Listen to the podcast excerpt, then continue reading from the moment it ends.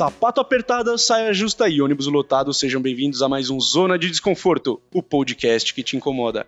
Eu sou Daniel Lawande e eu sou intolerante à intolerância. Eu sou Luísa de Alexandria e, e me incomodam atrasos. Eu sou Wagner, São Bernardo do Campo. É, o que me incomoda realmente é um sapato apertado. Fato. É, de fato. Eu sou o Rafael, o que me incomoda é minhas calças rasgadas. Eu sou o Celinho e o que me incomoda é acordar cedo. E hoje o tema desconfortante é intolerância na internet. E para conversar sobre este tema, convidamos Luísa, que é estudante de publicidade e propaganda pela Temple University nos Estados Unidos, e Wagner, que é psicólogo clínico desde 2009 pela Unias Santo André. Se liga aí, ouça esse podcast e nos siga nas redes sociais. Bom, para a gente começar esse tema, é, vamos apresentar um pouco o que, que, por que, que o que levou a, a gente falar desse tema, né? É, o brasileiro está cada vez mais intolerante para debater, escutar opiniões diversas e conversar sobre temas dif é, diferentes temas. É o que mostram algumas recentes pesquisas feitas no Brasil e alguns outros países. As pessoas estão menos dispostas a construir pontes de diálogo, transpondo barreiras de ideias diferentes e mais propensas a construir muros, ficando fechadas em suas próprias opiniões e convicções. É o que aponta a pesquisa do Ipsos, que 32% dos brasileiros não querem conversar com pessoas de visões políticas diferentes. 54% delas acreditam que as redes sociais são divisivas. E além disso, o Instituto Avon traçou o perfil diálogo com quem pensa diferente. Pensei que a Avon só vendia catálogo. Né? Pois é, mas aqui tá traçando o perfil de, tá traçando o perfil de, de diálogo com quem pensa diferente. E ela colocou que 15% das pessoas são construtores de pontes, estão mais abertos a esse diálogo com quem pensa diferente. 35% é, se chamaram entre muros, que são mais fechados, que não estão dispostas a conversar, e 50% em trânsito, que ora conversa, ora é, fica mais fechada. E, bom, Wagner, você que fez psicologia, você poderia dar uma definição, o que é intolerância do ponto de vista psicológico? É, não sei, acrescentar alguma, alguma a, a, essa, a esse significado de intolerância? Essa questão da intolerância é um, não é um estado, mas é uma atitude mental, né? Onde o sujeito ele se nega a ouvir a opinião do outro, né? Seja ela uma crença uma opinião simplesmente de atravessar a rua, por exemplo. Mas eu creio que o negócio é mais embaixo do que apresentar pesquisa, né? Quando a gente fala de intolerância, hoje a gente tem o pote que é a política, né? Mas a intolerância, se você for ver bem, ela começa desde pequeno, né? Quem é a primeira pessoa com quem a gente questiona? Com quem é que é o primeiro conflito da nossa vida? Nossos pais. Então, ali dentro já começa a intolerância. Quem manda, quem pode, obedece quem tem juízo, né? Então, senão a chinela vai na bunda. Então, assim, o, há uma educação sendo desenvolvida para tal. Então a tolerância, ela começa dentro de casa. Então ela tem que começar dentro de casa. É o que se preconiza. Mas não é o que acontece. O que acontece é muita intolerância, né? Então nesse sentido, aí isso a gente está começando do nível nuclear que se expande para a sociedade, nível político e por aí se estende o caos que se encontra hoje como você falou aí no início da, da pesquisa, que o Brasil concorda.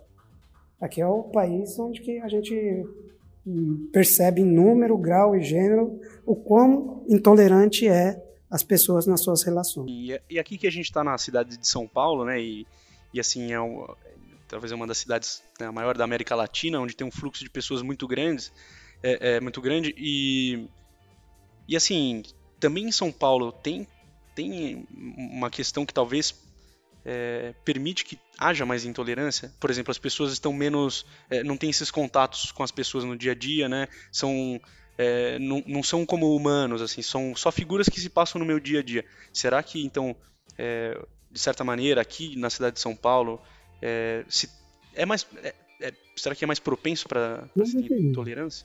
Não deveria. Por São Paulo ser um estado onde que a gente tem tantas diferenças. tanto física quanto intelectual. Então não deveria. Seria o lugar, o lugar propício para a gente treinar isso, né? Treinar a tolerância.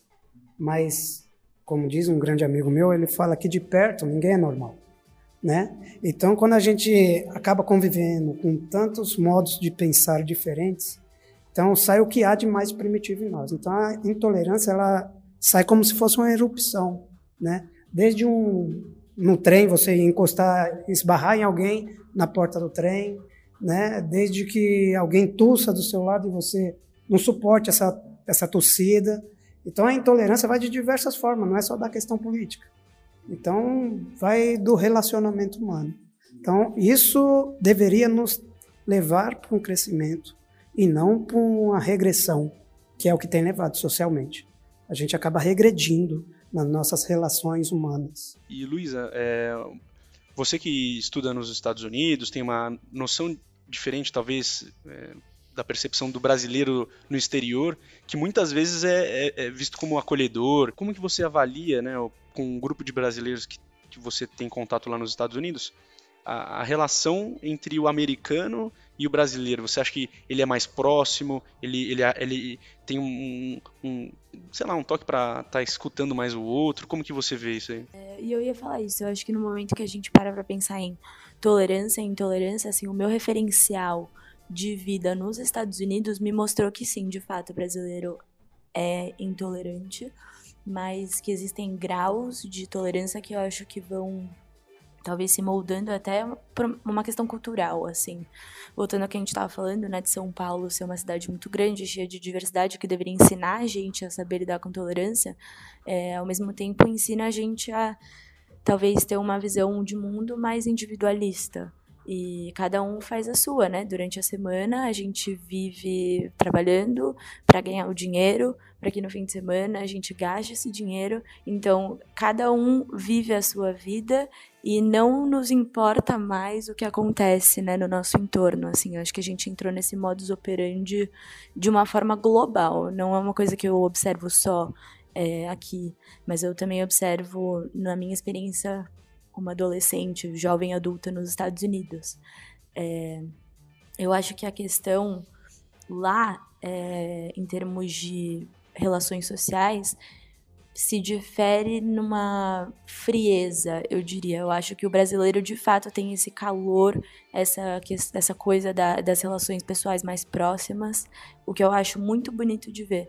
Mas é importante a gente olhar para essa nossa condição, vai, esse nosso estereótipo, também com muito cuidado para que ela não cubra outras questões, né, da, da nossa, dos nossos costumes sociais. Então é muito fácil a gente chegar e falar, putz, o brasileiro realmente é muito divertido de fato. Você chega na faculdade, o nosso grupo de brasileiros é muito próximo. É, todo mundo geralmente tem uma relação muito boa com a gente, de uma forma geral, porque são pessoas abertas que estão ali para fazer amizade, assim, generalizando, mas é, geralmente a grande maioria vem com essa cabeça.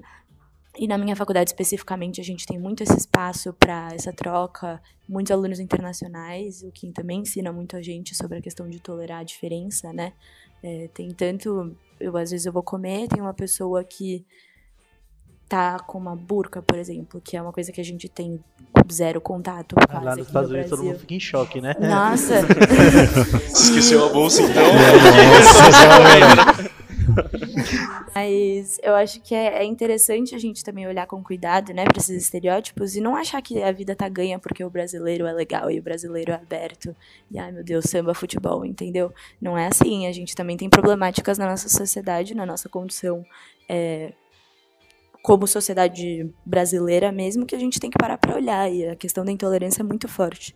Vem se intensificando cada vez mais com a democratização da informação e com o uso das mídias sociais. Estou comentando que também a, isso nos mostra como que a gente vê o outro. Né? Uhum.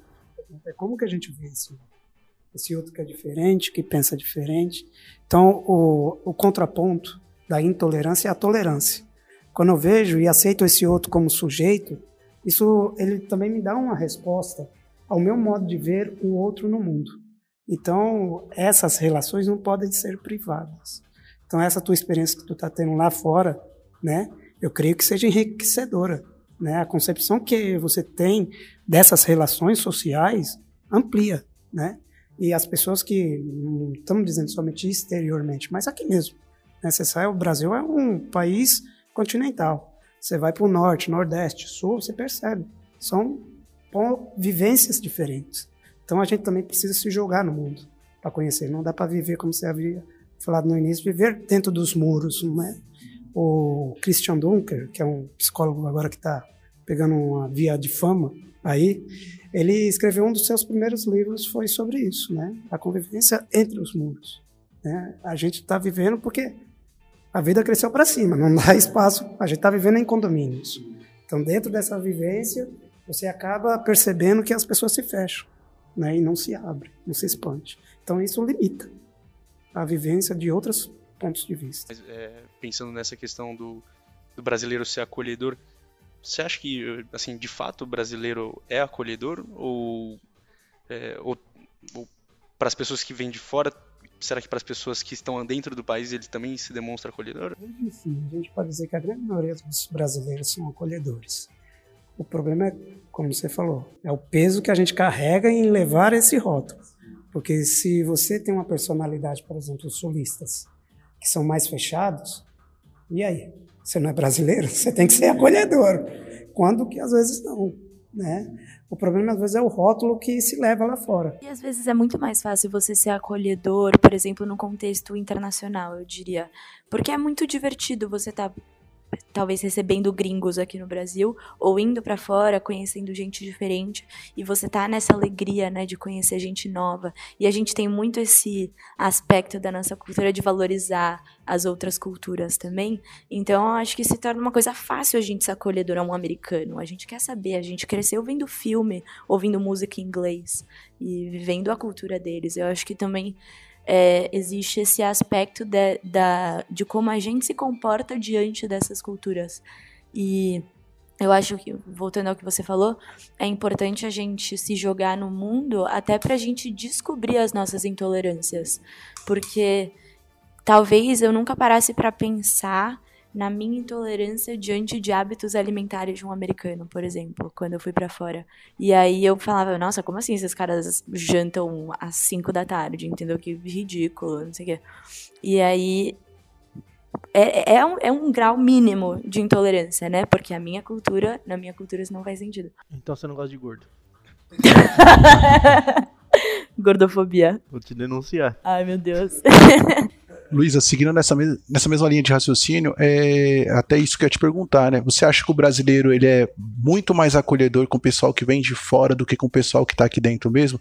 Sua experiência lá fora, o que, que você tem a dizer mais sobre isso? Você sente que tem mais facilidade mesmo? Porque muitas vezes aqui na rua a gente vê que, pô, falar com um cara de fora, como você mesmo diz, um estrangeiro, epa, uba, uba. Mas às vezes na hora de cumprimentar o vizinho, hum, ai, não vou com a cara dele. Mas essa é a problemática da sociedade em tudo, né? A gente a gente faz demais em certas coisas e faz de menos nas coisas mais simples, né, do dia a dia. É, a gente esquece, e aí eu acho que vem numa loja, uma lógica é, individualista, talvez capital, influenciada pelo capitalismo, diversas coisas assim que levaram a gente a ter essa pegada individualista para com a vida, de uma forma geral. É, mas é o que eu falo, eu acho que tem algumas circunstâncias que a gente está mais propício a ter essa abertura, esse, esse acolhe, essa essa coisa de acolher, né? É, a minha experiência, estando na, exposta a uma cultura diferente, morando fora, é, eu noto que é uma constante, assim, a gente ser mais acolhedor e a gente ter isso de até mesmo com os brasileiros. A gente, na minha faculdade, a gente tem um grupo de brasileiros, acho que de umas, uns 30 brasileiros, e automaticamente todo mundo é família, assim. É, mas não vou falar que, nossa, não existe nenhum tipo de intolerância mesmo dentro desse grupo. Porque, de novo, é muito difícil a gente olhar para situações como uma coisa assim ou não, né? Eu acho que tem circunstâncias e circunstâncias que podem demonstrar intolerância, é, tanto cultural quanto qualquer tipo de diferença, assim. É difícil a gente quantificar quem é mais tolerante ou quem é mais intolerante, porque eu acho que são níveis diferentes, em contextos diferentes, em graus diferentes, né? E, mas, de novo, sempre tomando cuidado pra gente também não generalizar é, que, ai, não, então a nossa cultura, todo mundo é aberto, todo mundo é assim. Mas peraí, tem várias problemáticas que a gente tem que parar para questionar e falar, tá, mas eu não tô dando bom dia pro meu vizinho, por exemplo. Ou o meu vizinho resolveu colocar uma planta tal na frente da casa dele, eu achei isso um absurdo, eu vou denunciar a multa. A gente leva as coisas com esse peso, né? É, dependendo da é- planta, tem que denunciar, né? Deixar uma planta carnívora. Mas é, são as coisas do dia a dia. Podia ser mais leve, eu acho.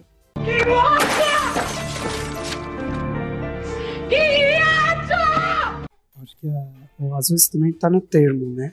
Intolerância. Porque, como a Luísa falou, às vezes é, ela experimentou é, a intolerância da questão alimentar, né? É, mas quando a gente leva esse nome intolerância, a gente já generaliza. Só que tem graus. A gente chegar a chamar a pessoa de intolerante, é, quando a gente vai para o termo mesmo, a gente pensa numa agressividade. A gente pensa já no extremo da coisa. Então, mas que se a gente for fazer uma análise cultural, está começando desde as coisas pequenas e banais, né? Dentro de casa, na escola, na sociedade, a chegar a um ponto de eu ver um negro e querer matar, ou ver um homossexual e querer matar. Então, quer dizer, a relação que esse sujeito vai tendo no seu dia a dia, no seu construto do desenvolvimento, é que vai dizer se ele realmente é uma pessoa intolerante. Então, Wagner, só pra gente entender. Se eu, por exemplo, eu não gosto de ter amizade com pessoas homossexuais, então quer dizer que eu sou intolerante ou que eu posso escolher quem eu quero estar do meu lado? Pode ser uma questão intolerante. E, enquanto você conversa sem saber a, a definição sexual da pessoa, até então você conversa com a pessoa. A partir do momento que você sabe a, a opção sexual desse sujeito, você para de conversar. Então é uma questão tua. Aí, mas isso serve para você ter esse contraponto, entendeu? Entendi, claro, não tô falando de mim, eu tô. Exemplo, Uma pessoa hipotética. Vou te denunciar. Nossa, eu vou começar a me atacar nas redes sociais, não vai ser legal. Não, não vai.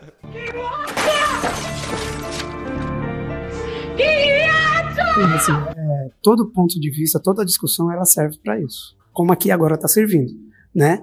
Para a gente refletir, como a Luísa bem disse. Às vezes tem questões que você não sabe. Às vezes questões que você nunca lidou. Se você viver preso dentro de casa, você nunca vai saber do que, que você acha que é certo, que é errado, o que você gosta, o que você não gosta. Mas a partir do momento que você abre a porta da sua casa, você está exposto. Acho. Inclusive, eu acho que você poderia até falar mais sobre isso de é, talvez estímulos inconscientes, né? Que a gente leva com a gente de ter certos. como é, A gente diria approach, assim, é, de ter essa certo, certa ligação de um específico, de um jeito específico com alguém, com certa situação, é, por conta de causas que às vezes a gente nem mesmo sabe, né? E nem mesmo tem consciência disso. É, na minha experiência, eu sou filha única, nunca tive muito com quem debater, né? Então, é, com quem debater em termos de tipo tomada de decisão. A minha decisão geralmente era era levada em consideração e era isso, assim. E eu, eu presto atenção nessa história que eu penso, nossa, como esse meu período, né, como criança talvez, como de várias outras pessoas, assim, como a minha vivência é, pode ter me levado em alguns momentos da minha vida a, ter, sido- a ser intolerante com a diferença. Porque você não foi tão, eu não fui tão colocado à prova quanto alguém, talvez, que tenha que debater com o irmão se vai comer macarrão ou arroz e feijão na hora do almoço, entendeu? Então, acho que são as pequenas questões da vida que talvez, por isso que é tão importante esse diálogo, que a gente tem que realmente racionalizar, botar pra fora, elaborar, né, como se diria na psicologia, e tomar, prestar mais atenção, né, para que a gente talvez eduque nossos filhos de uma forma mais é, ciente, assim, consciente. Hoje a gente socialmente a gente está levando algumas questões, né, que é certa vez eu fui questionada a respeito do homeschool, né, que é um- uma pegada que está surgindo aqui no Brasil, está quase legitimando isso em termos de lei, aqui no Brasil ainda não, não se concluiu. É, o que, que o sujeito sairia perdendo com isso, né, do ponto de vista psicológico? O que eu falei foi a- o seu relato, né? É esse contato com o outro, com a- o que, que o outro pensa, a diferença do outro, é, aquelas intrigas que a gente tem na escola, as tretas, os bullying, né? Tudo, tudo isso faz parte na constituição do sujeito. Como que ele enfrenta essas situações, né? Até aprender a se defender sozinho, né? Justamente. né?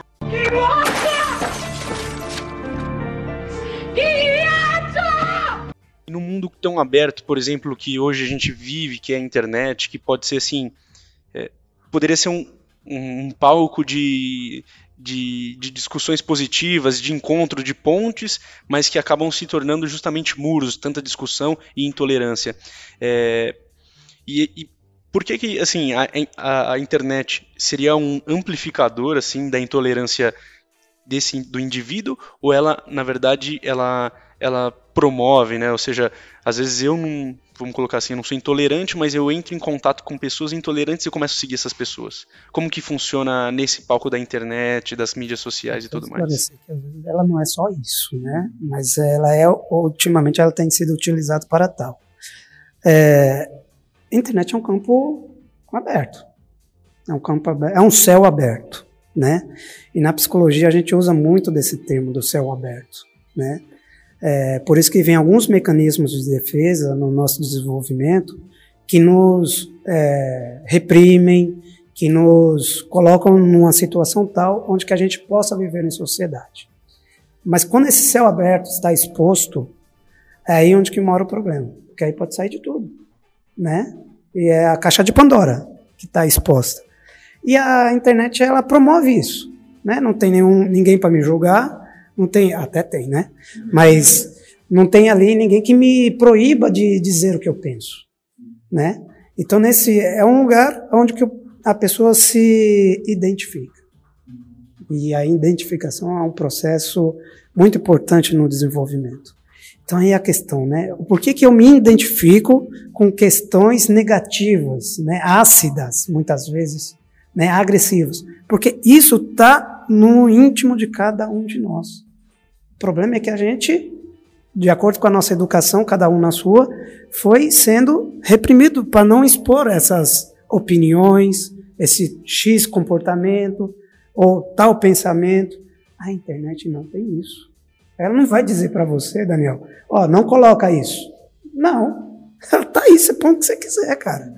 Então, as pessoas se é, afeiçoam com essa agressividade, porque está dentro delas. É, e isso tem uma força pulsional muito forte. Entendeu? Ela puxa aquilo que o ser humano tem de pior. Então, a agressividade através das redes sociais se dá por isso. Né? Se dá porque tem, primeiro, essa liberdade de expressão. Né? Não há. É, a Luísa pode falar melhor. Nos Estados Unidos tem o primeiro. É, que faz parte da Constituição, né? que é o primeiro módulo lá, que vai falar que todo sujeito tem direito à liberdade. Né? Isso. Só que aqui no Brasil, né, se você fala o que pensa, você é preso. Inclusive preso. Né? Então há essa diferença e eu acho que esse também é o legal aqui desse debate, essa diferença cultural, porque ela está experimentando isso. Né? Então aqui recentemente agora, né, os hackers que foram pegos, né, até que ponto isso é libertador? Até que ponto o jornalista que pegou essa informação ele pode ser preso? Segundo a fala do presidente, né? Mauro, Mauro Naves lá passou o contatinho, é, perdeu o cortaram ele, ó. É, Mauro Naves. É, existe um falso pudor, né, Marcelo, nesse sentido, falso pudor. Né? Será que aquilo que eu falo é aquilo que eu penso? No social, no pessoal. Na rede social, muitas vezes é. Né? Porque não tem ninguém inimigo. Né? Então, nesse sentido, a rede social ela é, ela é um trampolim. Mas não só para coisas ruins, né, pessoal? Fique bem claro. Ela pode ser um trampolim para aquilo que você tem de melhor a desenvolver. Né? Estava partilhando aqui com a Luísa anteriormente, fora do ar, e ela falava o quanto que a gente pode aproveitar de podcast no trânsito para casa ou para o trabalho. E aí eu dei o exemplo para ela de uma amiga que quando vai lá para a clínica, ela vai escutando podcast. Né? Aí chega lá, a gente troca uma ideia de outro nível, né? Porque tem conteúdo, tem uma série de informações. Quando for ao ar, então indique zona de desconforto o podcast que te incomoda. Sempre tem um momento jabá. Tem que ter, tem que ter. Eu acho que, respondendo a sua questão, Daniel, eu, eu diria que são três coisas, né, a internet. É um ponto muito importante a se salientar é que a, a internet transforma a gente em pessoas ocultas, de certa forma. Então a gente se esconde atrás de uma tela. E isso é muito fácil, é muito cômodo eu escrever um comentário no Facebook, às vezes de uma conta falsa, que provavelmente ninguém vai tomar o tempo para me rastrear, porque tanto faz, eu tô colocando um comentário de ódio, assim. E eu falo o que eu quiser, faço o que eu quiser, eu crio inúmeras contas falsificadas se eu tiver afim, se não, também boto a cara a tapa, coloco um, um perfil é, privado e ninguém vai atrás de mim. Então, essa é uma grande questão, né? A gente se esconde, a gente se acovardou nesse aspecto. O diálogo se tornou algo mais covarde mesmo. Agora imagina se fosse na vida real. Teria como você se omitir diante do seu comentário? Nem falaria, né? As pessoas não falam o que pensam, mas...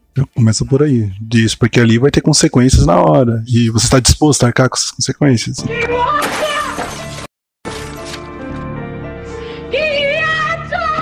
E até isso que eu gostaria de comentar, né?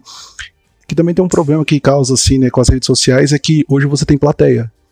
E muitas pessoas fazem as coisas pela, pela sua plateia, né?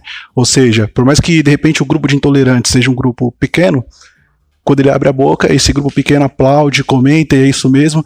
E é incrível. Hoje você pega qualquer postagem que você foi por aí, a postagem mais boba que for, vai ter alguém ali do contra, completamente tolerante, vai ter aquele grupinho da, que vai apoiar assim, e coisas assim absurdas. Às vezes um desenho ali que uma criança fez, você tá expondo a criança, não sei o que. É, é que nem. Bom, eu não concordei com a mãe, mas vamos lá. Quem, quem lembra aqui do cocôzinho da Miriam? é, exatamente. Então, e todo mundo. Teve gente que. Teve pessoas que aplaudiram, teve pessoas que foi lá com comentário, olha, não gostei e tudo, mas já teve outros que veio com sete pedras na mão e, nossa, que mãe é essa e tudo. Na verdade, não.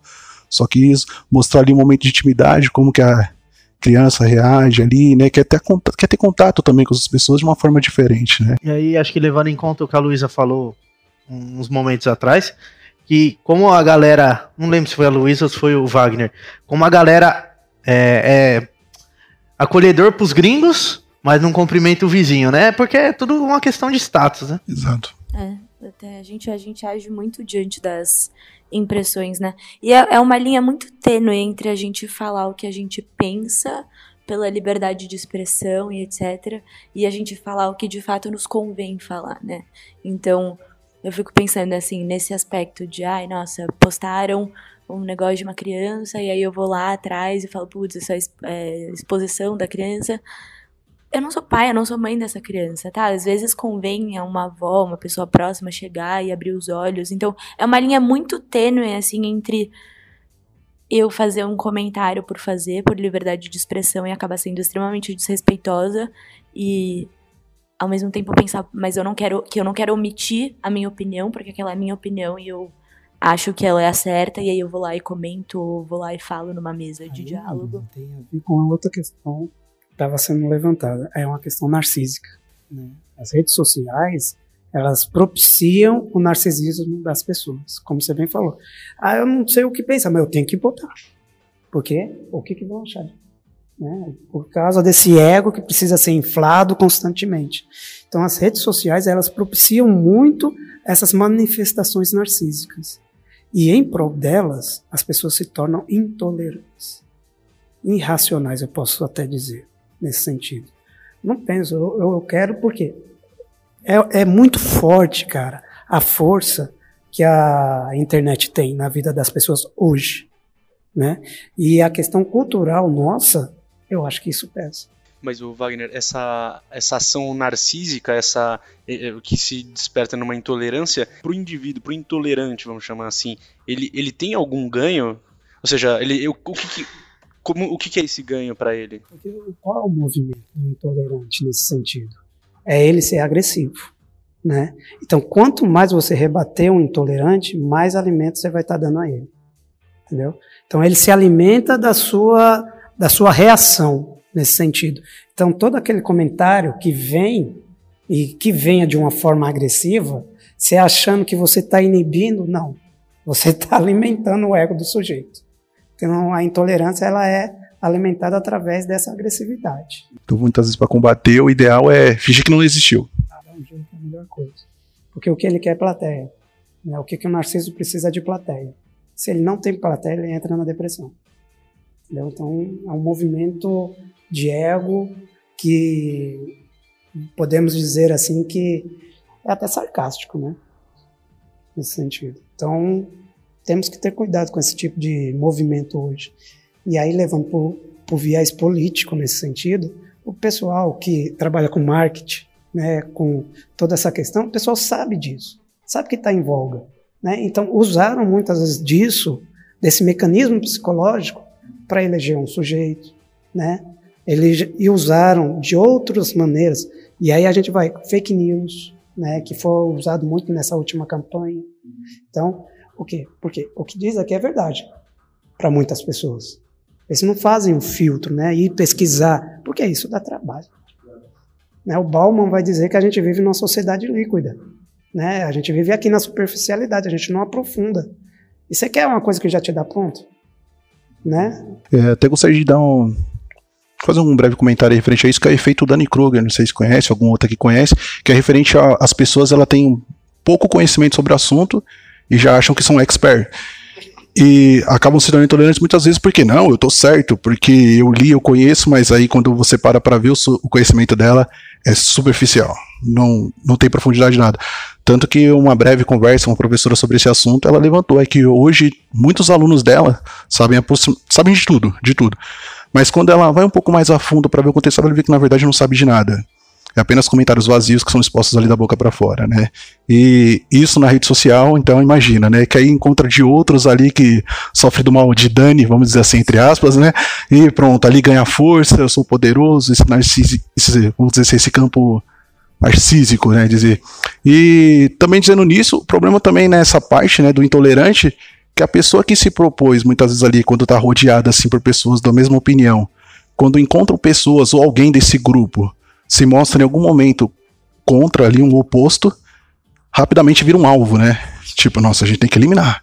A gente tem que eliminar, porque não faz parte da gente, né? E isso se daria mais o que ali, né? Essa parte mesmo da infância, talvez seja uma correção ali mais com os pais. Não, você tem que ser mais a, aberto com seu amiguinho, tem que saber escutar mais. E até volta no comecinho que você disse, né? Pô, ah, não, se você não manda quem pode, obedece de juízo, né? Até digo outra frase, né? É, se não vai pelo amor, pela dor. É, essa é um clássico dentro de é, casa, é, né? Você aprende pelo amor ou pela dor. Nesse sentido, o que, o que, que promove, né? Muitas vezes os partidos, vamos usar esse exemplo, os partidos políticos, eles têm a ideologia cada um a sua. Uns esquerda e direita, meio esquerda, meio. É quase um jogo de futebol, de tanta posição, né? E se você for contrário à ideia daquele partido, do seu partido, você tem que ser eliminado. Por quê? Toda ação, todo movimento com aquilo que é diferente da gente é natural isso. Nos dá medo. Nos dá medo. Né? E qual a reação frente ao medo? É luta ou fuga.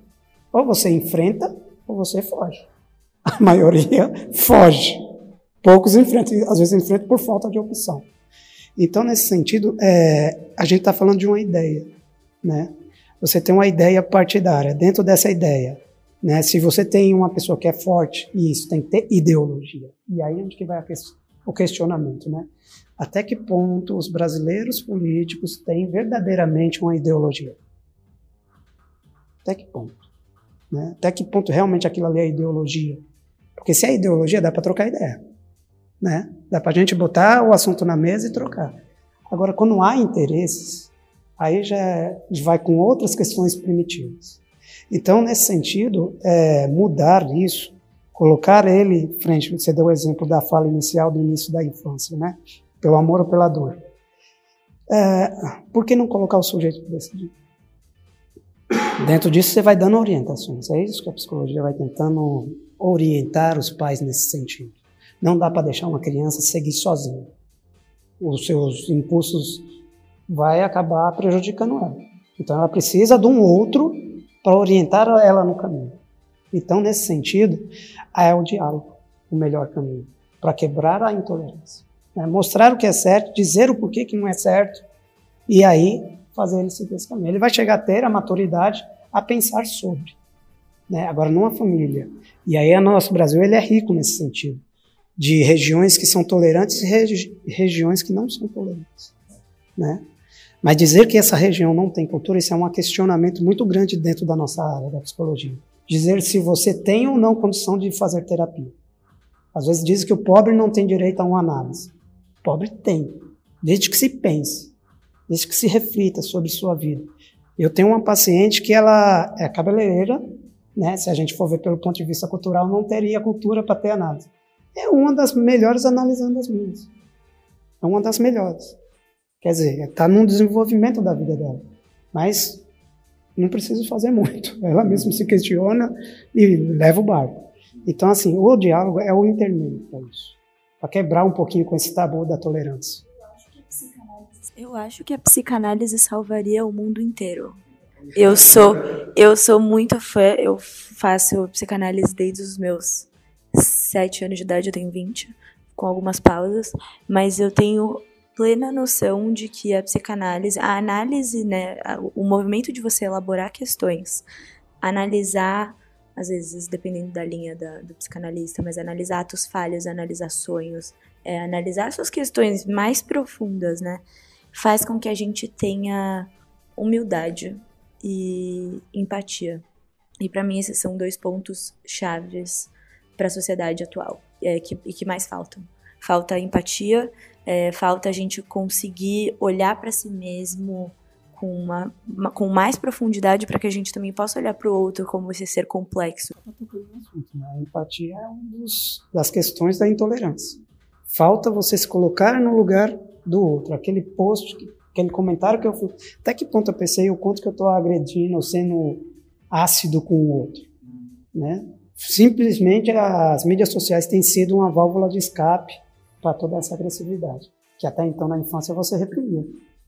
Agora não. Eu quanto mais cedo. E hoje as crianças estão tendo acesso né, a contas de redes sociais mais cedo.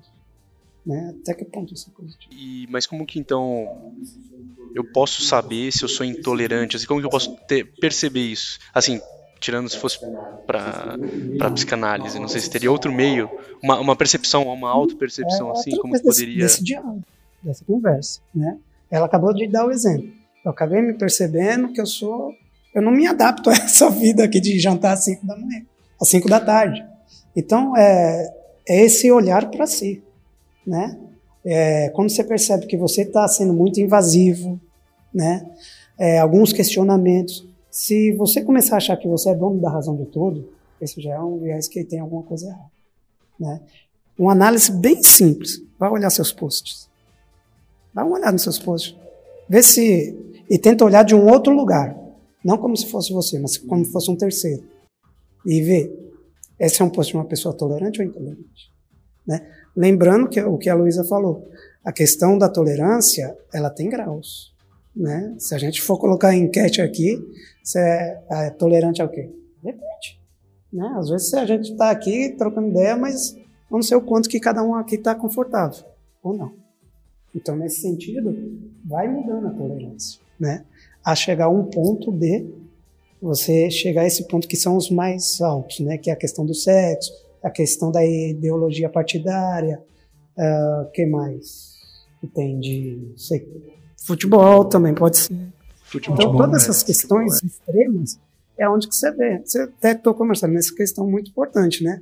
Eu, estava dando risada que esses dias teve a, o Palmeiras e o Flamengo saíram da Copa do Brasil. Pô. É. que triste, ó. Poxa. ponto, né? A própria torcida é intolerante, né? O próprio time. Então a intolerância ela está em tudo, cara, em tudo. Então perceber é se perceber, é olhar para si. O que que eu penso sobre isso? Porque as pessoas costumam fazer o quê? Negar. Esse é um, e um outro mecanismo né, de defesa é a racionalização. Às vezes eu pego aquilo que você falou e destruo ou desconstruo e inverto de uma forma que para mim seja confortável. E isso é perverso. Né? Se eu usar dessa racionalização para você colocar na sua opinião. Então, quando você pergunta o que fazer, às vezes o intolerante ele vai fazer isso.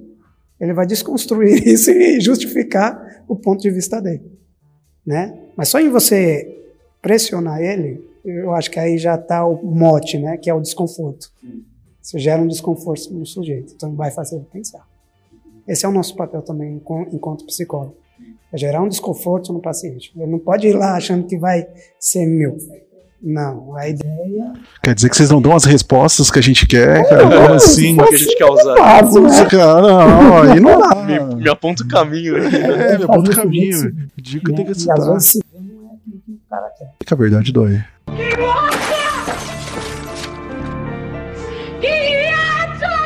É, bom, dando sequência aí nessa parte, é, hoje se tem, né, ou existe pelo menos a percepção que as pessoas andam, como pode dizer, mais intolerantes, né? Aí fica a pergunta: isso é uma projeção que as pessoas estão tendo delas mesmas? Ou isso está ocorrendo mesmo de fato? Se bem que se um responder, um acaba respondendo o outro, né? As pessoas podem ser que elas estão mais intolerantes e as outras também mais intolerantes e esse efeito rebote, né? na sua fala anterior que né, o que que acontece hoje ah, eu estudo nem estudo né eu leio uma linha e acho que essa linha já serve para um artigo científico e nesse sentido a intolerância ela hoje ela está muito nesse aspecto as pessoas como qual é o contrário da da intolerância é a tolerância ou seja é eu me colocar no lugar do outro é eu pensar como que esse outro pensa cara isso dá trabalho isso dá muito trabalho eu me colocar no teu lugar. E sair dessa zona de conforto é que é complicado, né? É evoluir, né, nesse sentido humano da palavra. Mas naturalmente podemos dizer que a gente é intolerante até a gente entrar em contato, né, com a diferença. Então nesse aspecto, é, se você me pergunta se a sociedade está mais intolerante, sim, porque ele não quer discutir, não quer conversa, né? O mínimo mínimo de esforço possível quer o mínimo do que você está com o celular numa cama, com, ou seja lá o que você comer, confortável, e ainda ouvindo uma musiquinha e só respondendo. Cara, é estímulo-resposta mais rápido possível, nesse sentido neural da coisa. Agora, pensar, isso dá trabalho. Dá conexões nervosas muito maiores, mas amplia a- o modo de pensar, o modo de ser no mundo né? Pensar faz isso. Então, nesse sentido, a, a empatia, como a Luísa estava falando, eu creio que seja um mecanismo de combate à tolerância. Né? Mas hoje não é todo mundo que está muito afim disso. A não ser que seja uma questão extrema. Eu vou citar os refugiados, né? casos que, que impacta a imagem. Né? Aquela criança lá à margem. Aquele pai segurando a filha, morto. Cara, não tem como fugir de uma imagem. Até tem. Deleta. E o que, que as pessoas fazem hoje? Se eu tenho um desconforto na internet, eu deleto. Eu excluo, eu elimino, eu não vejo. Mas isso não quer dizer que isso não existe. Tá lá. Uma hora você vai ter que se haver com isso. Porque, na maioria, em termos de análise, aquilo que você foge é aquilo que você tem mais perto de você. Então tem que se apropriar disso e não fugir. Né? Por que, que isso me incomoda? Por que, que essa imagem está me incomodando tanto? E eu ia, eu ia falar até em relação a isso também, nessa pegada da psicanálise, da psicologia em geral, é, também existe o fenômeno da transferência, né? Então, de você transferir as suas questões no seu comportamento com o outro e as suas frustrações no seu comportamento com o outro. Eu acho que isso também é um grande, é, é, é um grande sinalizador de primeiro imaturidade e de falta de autoconhecimento, que é o que a gente mais vê na sociedade atualmente. E, e também é uma questão de. É, talvez um dos grandes pontos da intolerância, né? Então, o que aquilo que não faz sentido para mim por conta da minha experiência não deveria fazer sentido para você. E então é muito fácil, é realmente muito cômodo. E é engraçado porque é meio que um é, em paralelo, a gente tá a gente tá diante de um excesso de estímulo por conta das tecnologias de hoje em dia, das mídias sociais, etc., é muito grande. É, é, um excesso enorme. Eu acho que as nossas sinapses nunca estiveram mais ligadas do que o que elas estão, assim. E ao mesmo tempo a gente ainda é cansado, ainda mais, com esse tanto de, de instrumento que a gente tem, um tanto de ferramenta para fazer coisas de uma forma diferente e para agir de uma forma melhor, da melhor versão que a gente tem, a gente ainda escolhe a lei do menor esforço, né? Isso é também um pouco natural do ser humano. Assim. Né? Hoje a gente tem um monte de patologias nesse aspecto do menor esforço, né? principalmente as crianças, né? que não têm uma estrutura psíquica preparada para tal, mas elas estão expostas a isso. né? Então toda essa exposição numa imaturidade mental provoca sequelas, cara, às vezes até irreversíveis, né? Mas aí cabe também aí esse outro que nos identifica, que nos forma, que nos conduz a intervir, né? Então esse outro vem no papel de um pai, vem no papel de um professor, vem no papel de um amigo, né? Então a gente sempre é assessorado por um outro que nos define, né? Ou que nos ajuda a definir. Então a gente precisa desse apoio para sair um pouquinho dessa cadeia, né? De significantes aí que acaba formando. Wagner, o, você no começo disse e, também é, destacou em alguns outros momentos que a família, então, assim, poderia ser é, é, é, é a, é a origem, vamos dizer assim, dessa intolerância ou talvez de, de, de, de situações em que possa ocasionar a intolerância, né? E então, assim, como que se relaciona, né? Talvez é, como que a, o indivíduo ele consegue olhar para sua família e talvez ver, poxa, talvez dessa maneira eu fui criado de tal maneira em que fui conduzido para essa visão. E, e, fazer essa desconstrução é muito complicada. Mas assim, para a pessoa que ela, ela vê, poxa, é, identifica que tem essa, essa intolerância com, com, com algo e, e sente isso na, na, na, realidade, ela isso também é algo ruim, assim, poxa, eu sinto isso, mas eu sei que isso não, não é o mais adequado. É, é, ou seja, é, pode ser feito algo para excluir esse sentimento? Ou, ou, é uma coisa que terapia. sempre vai estar tá lá? Terapia. E, aí, a terapia. Porque a gente não tem noção do tamanho da força que a família tem na vida do sujeito. Né? A gente costuma dizer que muitas vezes a gente, na clínica, a gente tenta desconstruir algumas coisas que foram construídas via família, só que quando o cara chega em casa, não tem jeito, a família vai lá e derruba tudo aquilo. Mas é um trabalho de formiguinha, e por isso que dá trabalho, e por isso que leva tanto tempo uma análise nesse sentido. Porque você precisa construir uma coisa que foi construída há anos, e cotidianamente. Então são aquelas gotas de água que você vai colocando, que vai formando. Agora, falar de um cara que vivenciou isso bem profundamente é o Freud, na questão da intolerância. É, é judeu, era da família judeu. Ele vive numa época que é a Primeira Guerra Mundial, ele está lá de cara, né? E ele está lidando com aquilo que é mais aversivo, né? Que é a questão é, da intolerância a esse modo de pensar diferente. E quem pensasse diferente morria. Aqui ainda você é só excluído, né? Perdi a cabeça. Aqui você é só excluído. Você leva um unfollow. Na época dele não.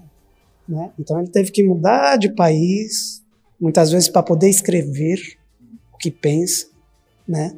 E isso é interessante que no livro dele ele fala, para mim era muito complicado, num livro que ele vai falar sobre Moisés e o monoteísmo, ele vai questionar o Moisés, que é um judeu, mas ele sendo judeu. Então é muito desconfortável. Então ele sair desse lugar de pessoa nata e escrever uma crítica sobre isso.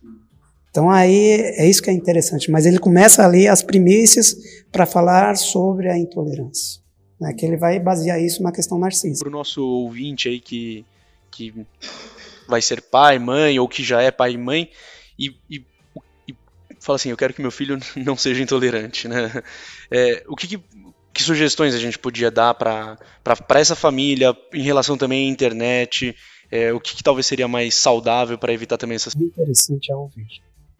Os pais hoje eles não ouvem, eles mandam, né? Um certo ou errado, que tem que fazer de certa forma. Mas os pais não ouvem o que os filhos pensam. A gente precisa ouvir, inclusive, o que é certo o que é errado no ponto de vista da criança. Como é que eu vou educar se eu não sei o que ele pensa? Então tem que escutar. A partir dessa primeira escuta, então deixa a criança falar. Aí você devolve isso. Seja é o primeiro psicólogo nosso, são nossos pais. Então esses pais vão fazer é isso. Muitas vezes o pai, antes, quando vê, é, foi o do cocô aí, né? Aí já mete o pau, mete a lenha. Fala, cara, como diz aquela piada. Para mim saber que é cocô, como é que é? Tem cara de cocô. Tem formato de cocô. Tem cheiro de cocô. Calma, você não precisa passar o dedo para saber que é cocô. Então, nem... saber o que ela pensa sobre. E a partir desse diálogo, você vai conseguir duas coisas. Primeiro, a confiança do seu filho. Porque ele vai saber que ele pode falar com você. Ele vai saber que você não é o, o, só o muro das lamentações, bate e volta. Não, você pode falar. Né? Não quer dizer que você vai estar certo, ou que você vai ser aceito em tudo aquilo que você fala. Mas a partir desse primeiro lugar de confiança, que é a família, aí você pode ter certeza que ele vai crescer um, uma pessoa muito mais saudável nesse sentido, porque ele aprendeu em casa como quer ouvir alguém, né? Então, começa em casa, nesse sentido. Então, a orientação é isso: escutem os seus filhos, por mais absurdo que seja o que eles vão falar. Para mim, o que foi mais marcante na minha experiência como criança, adolescente, jovem adulta, até os meus 20 anos, foi o exemplo, né?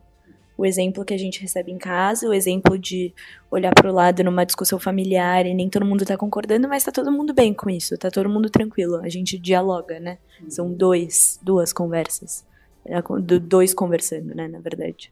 E eu acho que o exemplo de existência mesmo, de você existir de uma forma respeitosa e com valores certos e princípios interessantes para a gente viver bem em sociedade. É a partir daí que ele vai aprender né? Que alguém a gente imita, né? Alguém a gente começa a imitar.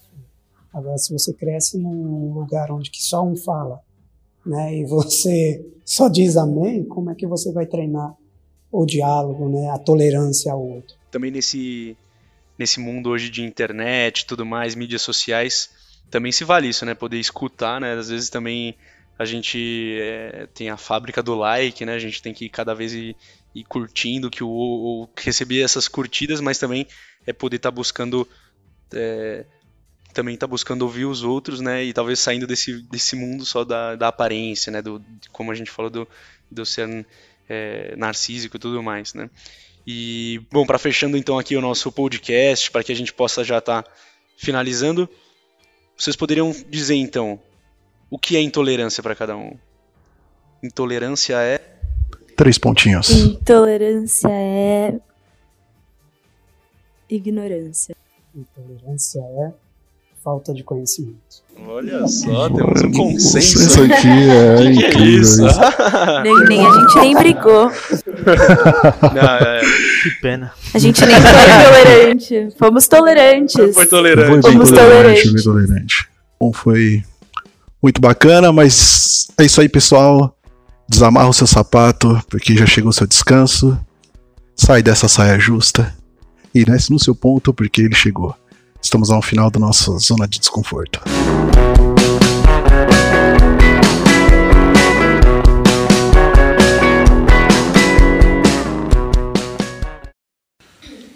Tá gravando aqui também?